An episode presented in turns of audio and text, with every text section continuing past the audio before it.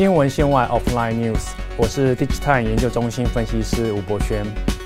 好，那今天呢，我们要跟大家这个分享的一个议题是关于从台台并好，我们来看一下就是啊台湾这个电信产业的一个新变局。好，那其实大家也知道，就是说在二零二一年啊最后一个工作天呢，我们。啊，发现这个台湾之星以及台湾大哥大呢，啊，他们分别召开了这个董事会啊，宣布说，呃，之后他们要做这个呃合并的这个动作啊。那在这之前呢，大概几个月，我们大家也有看到，就是远传电信也入股了这个亚太电信哈，那它之后呢，会跟这个红海呃并列为这个亚太电信最大的这个股东哦，所以我们可以看到，就是从这个。呃，台湾之星以及亚太呢，他们相继啊，哦，这个算是退出或是淡出了这个电台湾的电信的这个战局，哦，台湾的这个电信的版图又重新返回到三雄鼎立的这个局面。那在这里，我想呃跟大家。呃，探讨两个议题哈。第一个议题就是说，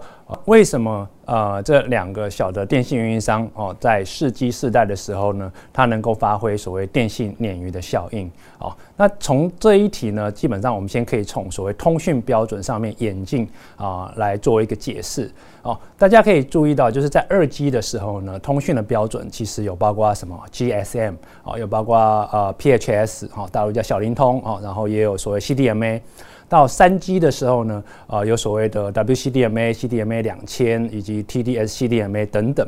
那到四 G 的时候，一开始四 G 啊，基本上有所谓 LT 跟 WiMAX 两个不同的这个标准。但是大家也知道，WiMAX 在之后呢，慢慢的退出主流市场，所以四 G 世代基本上主要的通讯技术就是 LT，所以通讯的标准呢，慢慢趋于一致。那标准趋一致、趋同的这个影响呢，呃，主要有两个。第一个部分就是它可能会造成服务体验的同质化。哦，大家想想看，如果呃这三家、四家面店啊都是相同一个这个原料商进口这个原料，用相同的 SOP 去做这个面。